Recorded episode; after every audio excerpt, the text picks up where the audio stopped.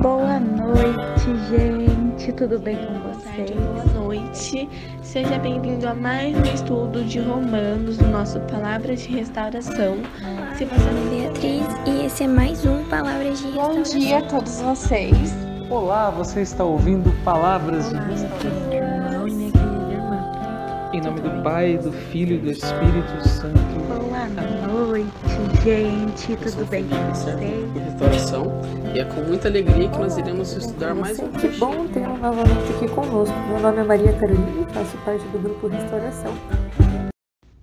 Olá, querido ouvinte, tudo bem com você? Bom, espero que vocês estejam bem. Eu tô muito bem também. Hoje eu tô muito feliz porque nós vamos começar uma carta nova, que é a segunda carta aos Tessalonicenses.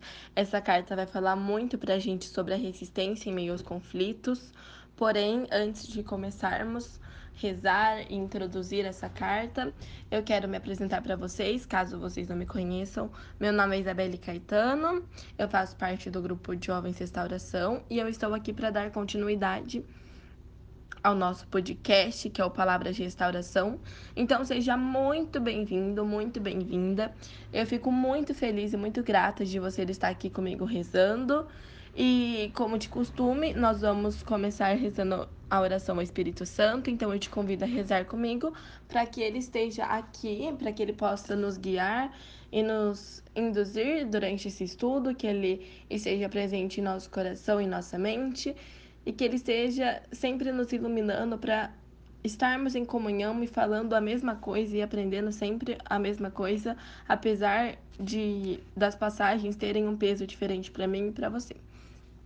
Vamos rezar juntos? Vinde, Espírito Santo, e enchei os corações dos vossos fiéis, e acendei neles o fogo do vosso amor. Enviai o vosso Espírito, e tudo será criado, e renovareis a face da terra. Oremos. Ó Deus, que instruíste os corações dos vossos fiéis com a luz do Espírito Santo, fazei que apreciemos retamente todas as coisas segundo o mesmo Espírito e gozemos sempre da sua consolação. Por Cristo Senhor nosso. Amém. Bom, como eu disse, hoje nós vamos começar a estudar a segunda carta aos Tessalonicenses, que vai nos dizer sobre a resistência meio aos conflitos. E para introduzir a carta, a primeira coisa que nós devemos saber é que ela foi escrita um pouco depois da primeira. E aqui a preocupação não é quando vai acontecer o fim do mundo, mas como nós devemos nos comportar na espera de que isso aconteça. Até porque algumas pessoas da comunidade de Tessalônica, quando elas ouviram que Jesus glorioso, Jesus Cristo glorioso, ia voltar em breve, elas se refugiaram numa falsa ideia de que as perseguições não iam mais acontecer. E que e com isso estava perdendo a garra cristã de lutar contra a construção do reino. Opa, desculpa, de lutar pela construção do reino.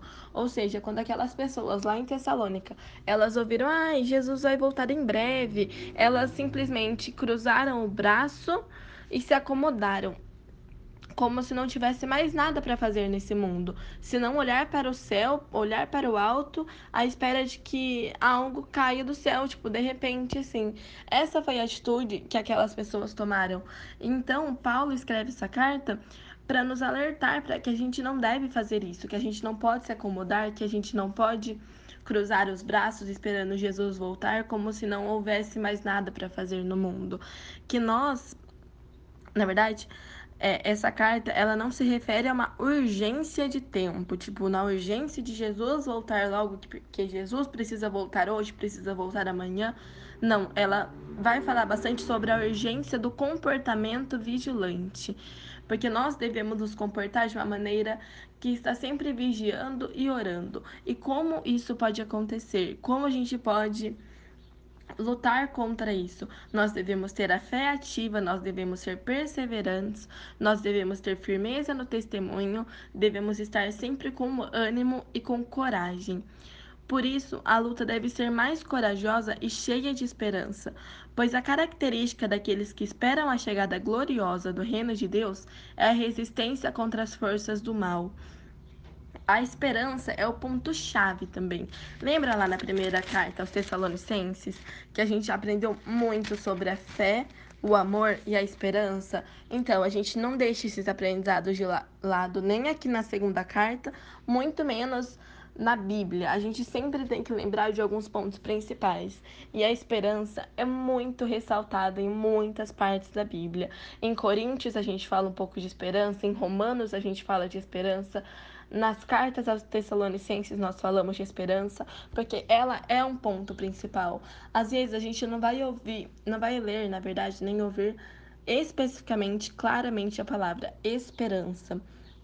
Mas nós devemos saber que isso é um mecanismo para a gente. Na verdade, não é nem um mecanismo, é uma virtude para a gente, para que a gente possa se defender das forças do mal, para que a gente possa seguir em frente.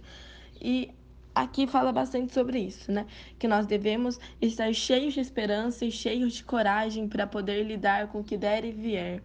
E já que a segunda carta fala bastante sobre as resistências em meio aos conflitos, Paulo aqui dá aquele conselho, daque, daquela luz na nossa mente, sabe? Naqueles filmes, naqueles desenhos que aparece uma lâmpada brilhando assim do lado da cabeça do personagem. Então, é como se Paulo fizesse isso na nossa cabeça. Ele dá vários conselhos. Olha, tenha fé ativa, tenha perseverança, tenha firmeza no testemunho, tenha ânimo, tenha coragem, seja cheio de esperança, porque isso ajuda muito vocês a resistirem contra as forças do mal. Isso ajuda muito vocês a continuarem seguindo em frente. Além disso, enquanto Paulo escrevia aquela carta, ele disse mais ou menos assim que é, quando a gente se torna passivo, só um minuto, me perdi, desculpa. Quando a gente se torna passivo e não admite a situação de conflito, existem muitas ameaças de fazer do cristianismo uma religião estática, que mantém a situação e não uma fé ativa, que transforma o mundo e provoca a vinda definitiva de Cristo e do seu reino. Ou seja, a partir do momento que a gente se torna passivo, a gente só aceita as coisas, a gente não faz nada, a gente só aceita, aceita porque tem que ser assim, então a gente aceita, aceita, aceita, aceita. A gente a gente passa a ideia de que a religião, então, que o cristianismo, ela é uma religião estática, sabe? Que tipo não muda, é só aquilo. E gente, que mantém uma situação, sabe? A gente esquece, na verdade, que a gente tem que ter uma fé ativa para transformar o mundo e de tão transformado que o mundo esteja de uma forma melhor, para que Jesus fale assim: agora eu vou voltar, agora vale a pena eu voltar. Então, é muito que é é muito o que fala no começo, né? A gente não pode ter uma urgência de tempo e sem urgência de comportamento. A gente não pode ficar falando, ai, Jesus, volta hoje, pelo amor de Deus, de você mesmo.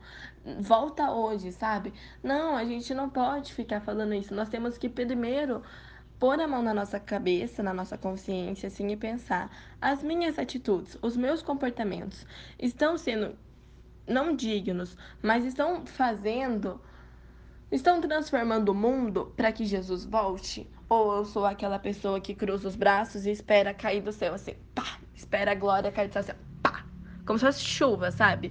Quem que você é? Você é a pessoa que luta para transformar o mundo num lugar melhor? Ou você é a pessoa que cruza os braços e espera assim, cair tudo? Tudo que cai você tá aceitando, você não faz nada, você só aceita, só aceita e ainda usa aquela frase, né? Ah, tem que ser assim, né? Não, não é tudo que tem que ser assim. Nós temos que lutar, nós temos que pegar esses conselhos de Paulo e seguir em frente. E aí agora eu vou ler um pouquinho da saudação que da saudação que Paulo faz, né, pra gente. A, é do capítulo 1 e os versículos são do 1 ao 5. Super curtinho, a gente pode ler juntos. Então, se você estiver com a sua Bíblia aí, pegue ela, por favor. Se você não puder pegar a sua Bíblia, tudo bem também, eu compreendo. Então, escute e fique aqui comigo só mais uns minutinhos, eu juro que é super rapidinho. Vou começar a ler. Paulo, Silvano e Timóteo, a igreja dos Tessalonicenses, que está em Deus Pai e no Senhor Jesus Cristo. A vocês, graças e paz da parte de Deus Pai e do Senhor Jesus Cristo. Irmãos, devemos agradecer sempre a Deus por vocês. É justo que o façamos, pois a fé que vocês têm está crescendo cada vez mais, e o amor que vocês têm um pelos outros está se tornando cada vez maior. Desse modo, podemos glorificar gloriar-nos de vocês entre as igrejas de Deus, por causa da firmeza e da fé que vocês mostram em meio às perseguições e tribulações que suportam. Essas provas são o sinal do justo julgamento de Deus. Eles existem para que vocês se tornem dignos do reino de Deus, pelo qual estão sofrendo.